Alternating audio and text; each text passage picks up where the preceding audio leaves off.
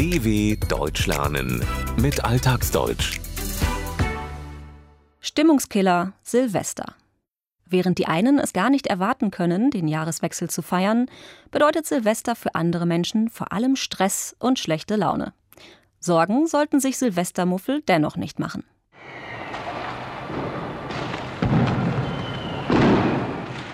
Ob Wachsgießen mit der Familie zu Hause oder die große Party mit Tanz und Buffet.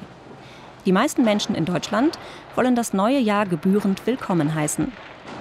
Dafür lässt man es auch wortwörtlich richtig krachen. Etwa 133 Millionen Euro wurden allein im Jahr 2019 für Feuerwerk ausgegeben. Nur in Deutschland. Den Gedanken, den letzten Tag des Jahres zu einem ganz besonderen zu machen, haben viele Menschen. Punkt Mitternacht wird mit einem Glas Sekt auf das neue Jahr angestoßen. Meist ist das mit der Hoffnung verbunden, dass am nächsten Morgen ein grandioses neues Jahr beginnt und man all seine Neujahrsvorsätze in die Tat umsetzt. Ich gehöre auch zu diesen Menschen. Ich mag Silvester gerne, obwohl ich so ziemlich jedes Jahr das mache, was manch anderen in puren Stress versetzt. Keine frühe Planung, sondern fast auf den letzten Drücker nur wenige Wochen vorher. Schnell werden noch ein paar Leute zusammengetrommelt, die ebenfalls wollen, dass der Abend ein richtig besonderes Ereignis wird. Doch es gibt auch die anderen, solche wie beispielsweise Sandra Stüber.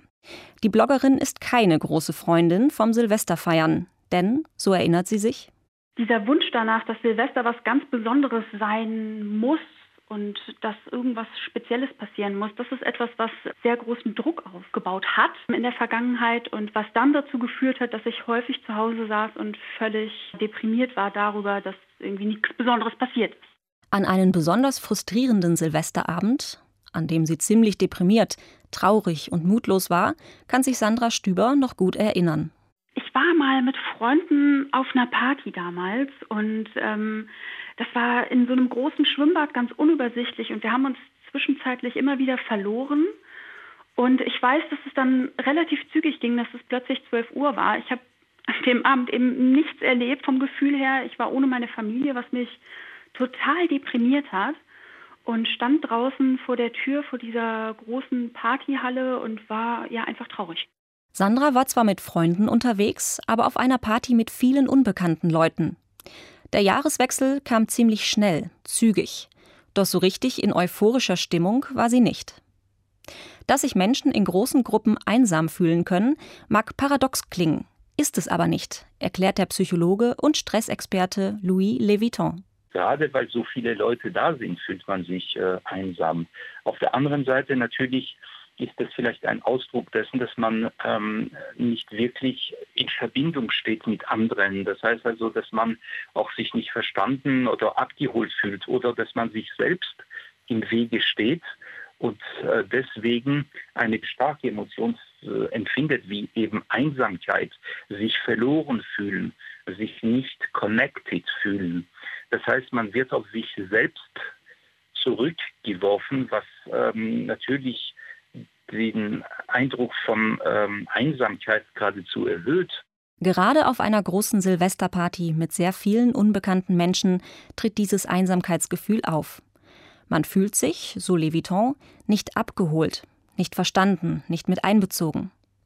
Man steht sich selbst im Weg, behindert sich selbst, weil man sich scheut, fremde Menschen anzusprechen.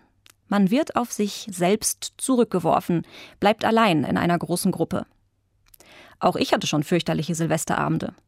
Trotzdem habe ich jedes Jahr im Hinterkopf, aber es ist doch Silvester. Da kann man doch nicht nicht feiern. Diesen gesellschaftlichen Druck hat auch Sandra Stüber viele Jahre gespürt.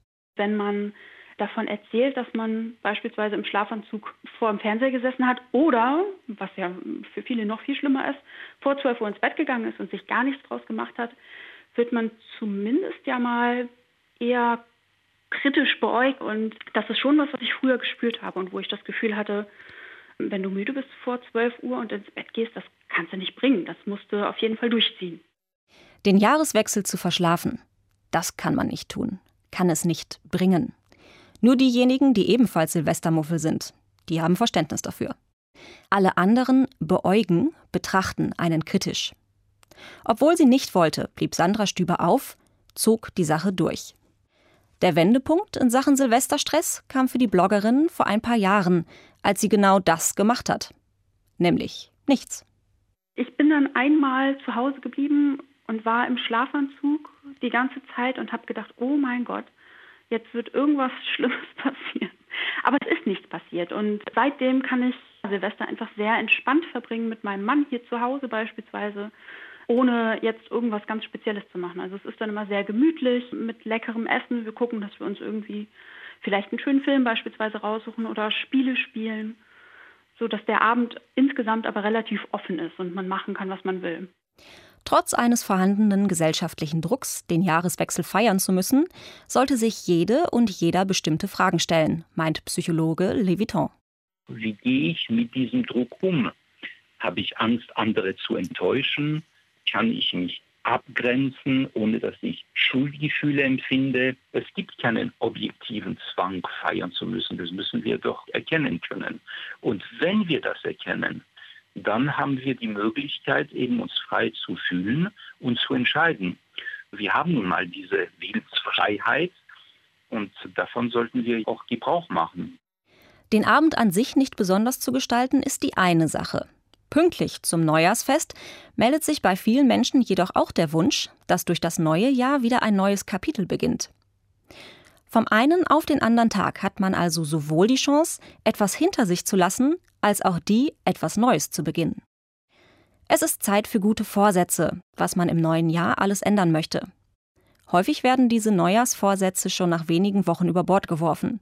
Dass sie sich dennoch hartnäckig halten, verblüfft in gewisser Weise auch den Psychologen. Denn es ist ja eine äh, absurde Vorstellung, äh, dass man sich selbst rebooten kann und auf eine Reset-Taste drücken kann. Denn wir haben viele Gewohnheiten. Ein Mensch, selbst wenn er etwas erkennt durch Reflexion, ist definitiv nicht in der Lage, das Erkannte auch äh, umzusetzen. Es bedarf eines, naja, heute sagt man Trainings oder einer gewissen Selbstdisziplin. Der Mensch ist kein Computer, den man neu startet, bootet oder in seinen Ausgangszustand zurückversetzt, die Reset-Taste drückt. Der Wunsch, ab dem 1. Januar gewisse Dinge anders zu machen, klingt verlockend. Doch so einfach ist es eben nicht. Der Mensch ist nämlich vor allem eines, ein Gewohnheitstier. Bestimmte Verhaltensmuster lassen sich nicht von heute auf morgen abtrainieren. Um dem ganzen Silvesterstress zu entgehen, hilft also nur eines Gelassenheit. Bloggerin Sandra Stüber weiß jedenfalls, dass sie erst am 31. Dezember entscheiden wird, wie sie den Silvesterabend verbringen möchte. Ihr Tipp? Man muss versuchen, sich davon frei zu machen, indem man einfach mal nichts macht und irgendwie auf das hört, was man sich wirklich wünscht, also was man wirklich an diesem Tag machen möchte. Und letzten Endes ist am nächsten Morgen die Welt immer noch dieselbe und es ist nicht wirklich etwas anderes passiert, außer dass es ein neues Datum ist, was aber ja täglich passiert. Wer das alles nicht von heute auf morgen umsetzen kann, sollte sich keine Sorgen machen. Psychologe Louis Leviton weiß, dass mit einem gewissen Alter auch die Gelassenheit einsetzt. Wenn man älter ist, wird man ruhiger und ähm, man weiß eher, dass sich Silvesterabend wiederholt. Es wird nicht der einzige sein. Und das Leben hängt nicht von diesem einzigen Tag, von diesem einzigen Moment ab. Und ich glaube, dass äh, jeder und jede äh, von uns hat äh, schon mal ein ganz äh, schlimmes Erlebnis zu Silvester gehabt und äh, manche haben wunderschöne Erinnerungen und dann kann man das abgleichen und sich äh, aufs nächste Jahr wieder freuen. In diesem Sinne also, frohes neues Jahr.